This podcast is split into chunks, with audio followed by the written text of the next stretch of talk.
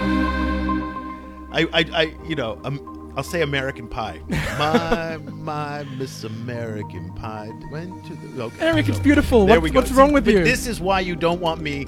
I mean, I'll be on that front line podcasting, but not singing.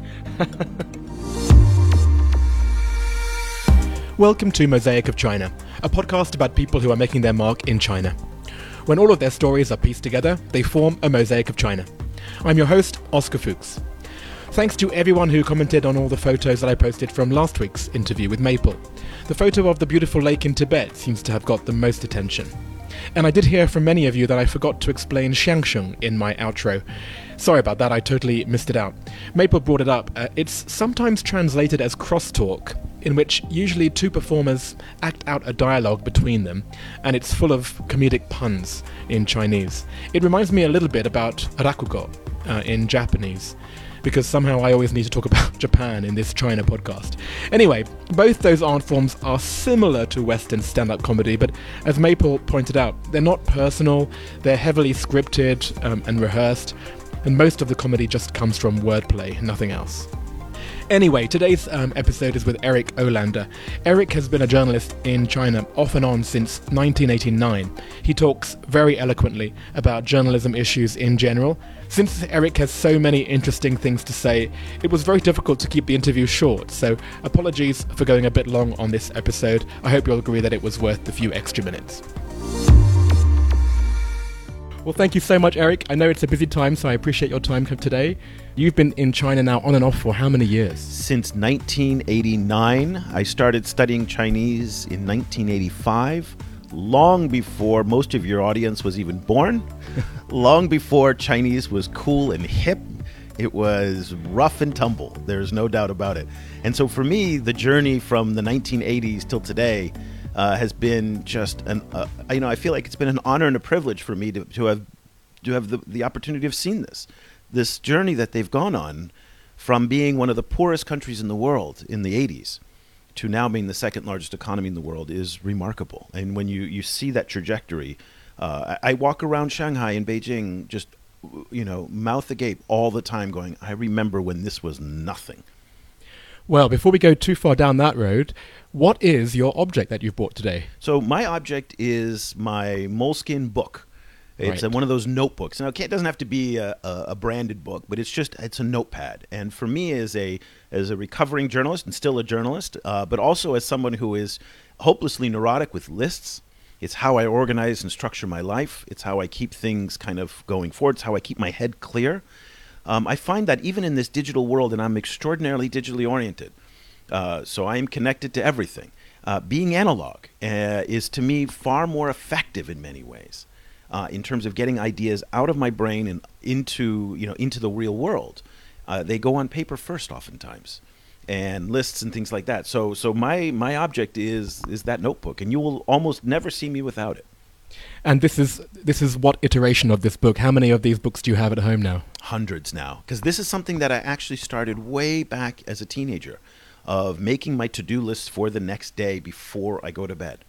That was a, that was a habit I picked up and it was a habit that I was not taught. I just started doing it. And and there's something nice about actually physically crossing it out with your pen when you've done it, right? Exactly. And there's something therapeutic about writing it out. And even I don't use just normal pens. I use fountain pens. Mm. I mean, really old school. But you know, those cheap kind of fountain pens that European students use in school. But it is part of this just kind of aesthetic of being connected in the old and the new, the analog and the digital. And I think both are important. Well, that's great. And tell me, how does this pad then relate to what you do on a day-to-day basis today? So now you've caught me at a really exciting time in my life because I'm finishing up here in China uh, with WPP Advertising, where I was working at the. I mean, really, when you work here in advertising and marketing, it is at the highest level. I mean, there is no bigger stage than China today. I mean, New York is definitely a big stage, but pretty much New York and Shanghai are as big as it gets.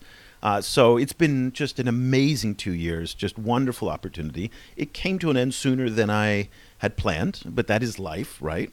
And so, confronted with what to do next, uh, I started to kind of go down the normal path and start talking to people about jobs. And people were looking at me in a very odd way.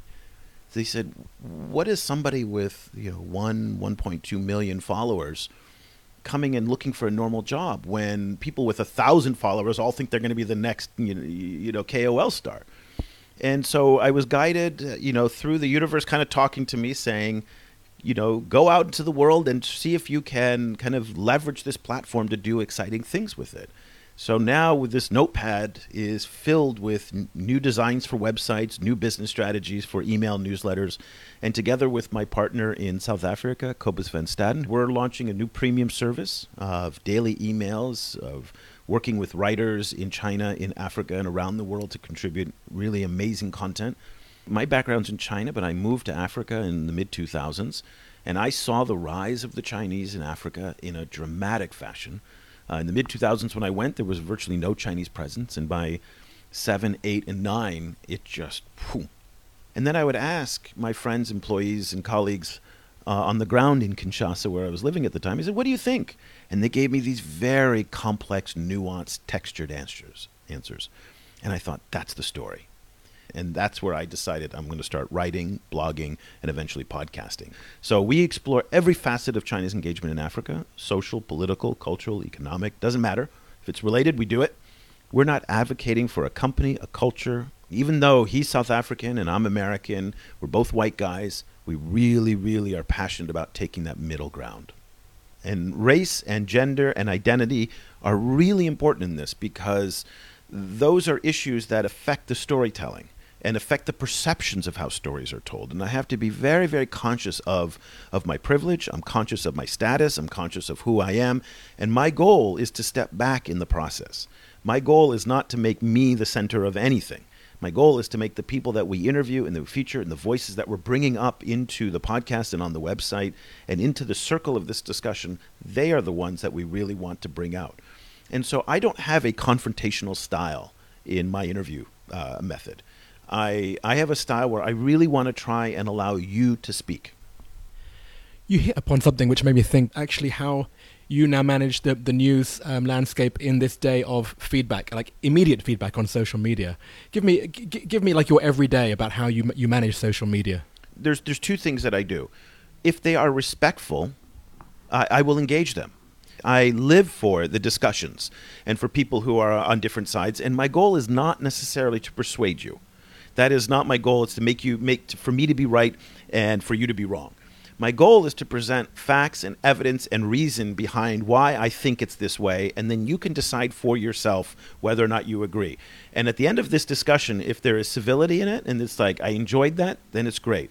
If it's uncivil and it's not relevant, then it's very easy on social media just to go, boop, you're muted. And I don't see that anymore. So we come to the end of, of the first part of this conversation, but I guess my last question would be a crazy one, which I don't know how you're going to answer. But what would you predict then? Uh, what would you predict about what's going to happen in, in Africa in the next five, let's say, ten years when it comes to China's influence? So Africa is staring down the demographic barrel. China here is staring down the idea that in 10 to 15 years, China is going to get old before it gets rich. Now, Africa is the opposite problem. Africa is a, a traditional period, period, pyramid. It's a continent of 21 year olds, 22 year olds, 23 year olds. Well, what do 23 year olds do? They get busy and they have babies. So they're now in the next 10 years facing down a, three, a surging population of 300 million new mouths to feed. And they have to industrialize and employ and really create societies that are engaging for these young people that are coming up. This huge population. Africa is going to face the brunt of climate change disproportionately. Already it is. South Africa was on the verge of running out of water, not just Cape Town, but the entire country. The deserts are spreading faster in Africa than they are anywhere else. The heat is, is the, the, the extremes in heat. Uh, climate change is going to wreak havoc in many parts of Africa. Infrastructure has to be built as a buffer against, uh, as against the, the changing climate. So both are racing against time, but for different reasons. They got to do something about it. Very good. And I, am very conscious that I'm saying Africa as a huge generalization. 55 I mean, countries. I know. I mean, lots of people. I mean, you're, you're talking from Cairo to Cape Town and everything in between. So I think that's, again, these are shorthand words for very complex ideas. Let's jump into part two. Uh oh. Lightning round. The lightning round. You can answer as quickly as you can, or you can take your time. It's up to you. So, question one What is your favorite China related fact? $24 billion. A billion dollars every hour on Double Eleven, sold by Tmall and Alibaba on November 11th on that sale.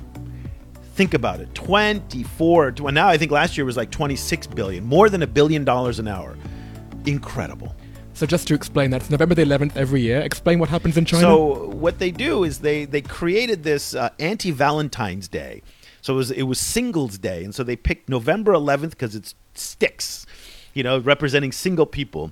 And Alibaba, the world's largest e-commerce company, started just discounting products, and they created this phenomenal type of uh, of culture around selling, and so everybody, all the brands line up. The whole country becomes like a national holiday. So basically, take Black Friday, Black Monday, Cyber Monday, all of those kind of sales, and put it on you know on steroids. And this is compact into just one 24 hour period. They're selling more in volume than all of the Christmas holiday shopping season in the United States. It's remarkable. 24 billion, and it just keeps going up every year. Mm, amazing. Do you have a favorite word or phrase in Chinese? In Chinese, there is a saying. Uh, they have these things called chengyu, and chengyu are the kind of this is how if you are a highly educated Chinese person, you will, and maybe even kind of middle, but an educated person, you will speak in these idioms and these phrases that, and Chinese is a is a beautiful language for that because it can mean so many different things, and you can get a very complex idea into just two to four characters, normally four characters. So they have one called Yang Er Feng Lao, which means that the the young, when you grow up, you are taking care of your parents, and so the, the son, it's a male, it's a male responsibility that. So when you're an older person, an older man, taking care of your elderly parents, uh, you say, you know, Yang Er Feng Lao, and so I've been raised to take care of my parents, and I that it's the filial piety type of part of the culture, and I just I, I, I just absolutely love how in this culture elderly people are cared for and looked after and valued. And in my culture, uh, for the most part, older people oftentimes are not. Well said. What's your favorite destination within China? Uh, I, again, I spend most of my time in the tier one cities Beijing, Shanghai, Guangzhou, Shenzhen. Uh, but uh, just like in where you come from and just like where I come from, the heart of the country is not in these tier one cities. The heart in the country is in the countryside. So I was just in Guizhou, which is in the south. I was in Xinjiang a few years ago, um, in Gansu. I've been to about 15 different provinces. And so for me, it's going out into the countryside and it's just the simplicity of it. You're still seeing oxes and you're still, you know, electrification hasn't reached everywhere. Uh, it's much better than it was, but the, the standard of living is very, very different the way that they do things, the tiered farming, the mountains are all tiered. I mean, these go back centuries and how they do things in those techniques. And you realize again just the scope and scale of how big China is and how complex it is. Right. It's really so for me it's really not a specific place, just not being in the big cities. If you left China, what would you miss the most and what would you miss the least? Uh, I never leave China. I've been coming. I've been involved in China since I was 15 years old. I've been coming since I was 18 or 19. Uh, so in this particular case, I am actually physically leaving the country, but I'm never leaving. I'm always connected to it through my work, and I will be back. So for me, it's a see you later. Uh, the see you later. The thing that I miss the most is the pace. I, you know, it is just everywhere else feels slow compared to Beijing and Shanghai, and that just that amazing energy that people have is just unbelievable. Uh, and that's specifically Shanghai compared to other cities It is too, specifically right? Shanghai. Yeah. Beijing runs, Shenzhen runs at this pace. Uh, some of the big cities run at this pace. There's a China speed. There is definitely a China speed. I I am wired for that, and maybe I've been raised in it. Uh, but I go back to New York or London or some other places that are presumably fast, and they feel very slow. So I love that, and it's just it's kinetic. It's energizing. You get up going and out you go. Seven days a week. The Sundays here are as busy as the Monday, and uh, you know I love that. Uh, what I don't like, and every there's always good and bad. The waiting in line thing has gotten much better. It's much better. Uh, it's a generational thing. I generally find people under 30 are very good at waiting in line, and people over 30 um, are not. Is there anything, even now, 30 years later, that still mystifies you about life in China? Every single day. I mean, I mean, this place is the complexity of it never ever ceases to amaze me. And this is someone who speaks fluent Chinese too, right? And again, the more you know, the less you know. And there's this great chart actually that was f- circulating on social media, and uh, the it, it shows age versus time being here. Okay, so the people who have been here, the young people who have been here for one year, all want to write the book on China. And they feel like they know it, and you can tell these the people who have just been here for one to three years, and then the longer you go here, the amount of time you've spent here, the less you actually know. So the x y axis, and it just keeps going down, down, down, down. And I am extraordinarily humble about what I know and what I don't know. I feel that I know. I have a graduate degree in Chinese foreign policy. I've spent 30 years here. I've been studying Chinese. I think I know a little bit compared to Westerners and other outsiders. And so, I mean, nobody can really understand it. There is no such thing, in my view, as a China expert. And I think when I hear your podcast, it also makes me think, well, and there's no such thing as one monolithic Chinese policy versus Africa versus anything, right? Because it's so complex. It is very complex. And so you need an enormous amount of humility, and I always want to make sure that humility comes out. I don't know. I mean, I'm not being just fake humble. I'm genuinely saying I am learning every single day. Confucius had this idea that says you only gain wisdom when you're 70. And I think there is some truth to that, that I still have another 20 years of trying to figure this out before I start piecing it all together. Okay, see you then. Uh, where is your favorite place to eat, drink, or just hang out? I mean, the the the perfect answer for this, and the cliche answer would be some corner dive in the French concession that serves the best dumplings that you've ever heard of, that nobody else knows, and it's their secret spot that only this one foreigner seems to know.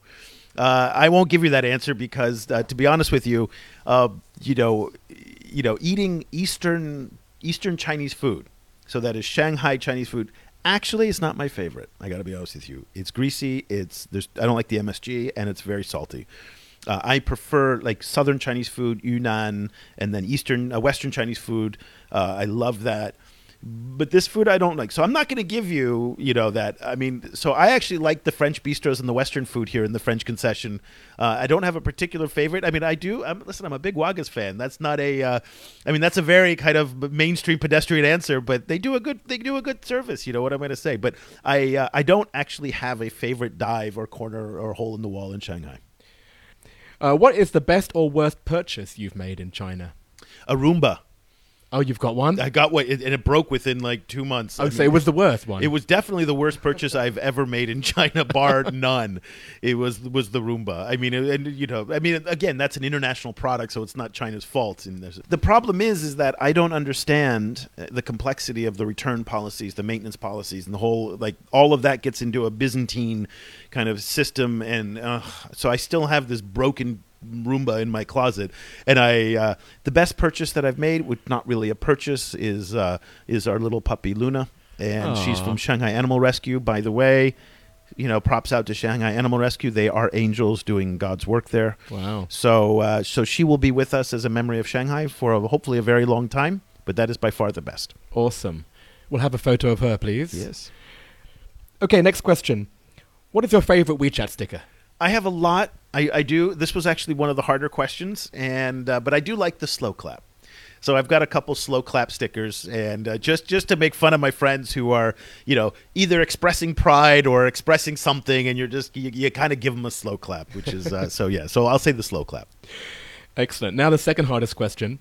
What's your favorite go-to song to sing at KTV? Okay, so this is um, th- this is quite revealing. I've spent a significant chunk of my adult life in Asia. Uh, I don't do KTV. I don't do it for the betterment of society, and I don't do because you don't want to hear me sing. And Oh, but I do. Oh no, you really, really don't. And I don't do it because for me either. So I, I actually am going to have to pass on this question simply because I don't do KTV. Okay. But I could do, you know, like, you know, I mean, shower singing, like, you know, you know, so, you know. Okay, so if, it's- if it's not KTV, it's like the song in the shower. Oh God, this is like the the cute, quaint dumpling place in the French concession. Your your whole character will be judged on whether how hip you are if you on what song you sing. You know. You have to now just say what's on your mind now because that's going to be your, your true real self exposed. Oh no. Oh. I I, I you know um I'll say American Pie. My my Miss American Pie went to the okay. Eric, so it's beautiful. There What- we go. what's wrong with you? This is why you don't want me. I mean, I'll be on that front line podcasting, but not singing. The final question, which for you actually is quite interesting. What other China related media or sources of information do you rely on apart from, of course, your own? Well, I really think that when you consume information about China, it's increasingly important now to consider do the people that you are reading and following speak Chinese? If you cannot speak Chinese at a at a level sufficient to be able to understand 80% of it, I- just don't take you that credibly. I, you know, in my view. So that's been a, a line now. I know that's a snooty line for a lot of people, but we apply the same standard to us that you can't understand us if you don't speak our language. And there is no way you could understand American culture without speaking English. Great. Well, I can't think of a better place to end that conversation. Thanks so much, Eric.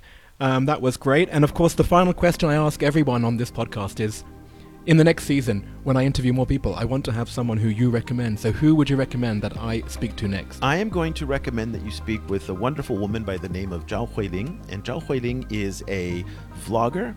Uh, she is based here in Shanghai. She was born in Ghana and has spent an enormous amount of time in Africa. And now she's dividing her time between Shanghai and different parts of Africa Kenya, Ghana, Tanzania, and other places like that. And really bringing African life to Chinese uh, users on social media through vlogs and WeChat posts and things like that. And I just think she, in many ways, represents the future, which is expanding the China Africa relationship beyond a, a political, economic one to a human and cultural one. Excellent. I can't wait to meet her. Thanks so much, Eric. My pleasure. Thank you so much. Thanks again to Eric. Mosaic of China is me, Oscar Fuchs. Editing by Milo Di Prieto. Graphics by Danny Newell. China technical support by Alston Gong. Thank you very much, and I'll see you next week.